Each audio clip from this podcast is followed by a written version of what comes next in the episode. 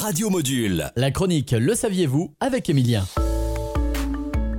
Bonjour à tous et bienvenue. Aujourd'hui, je vais vous parler d'un véritable cauchemar pour les automobilistes, les bouchons.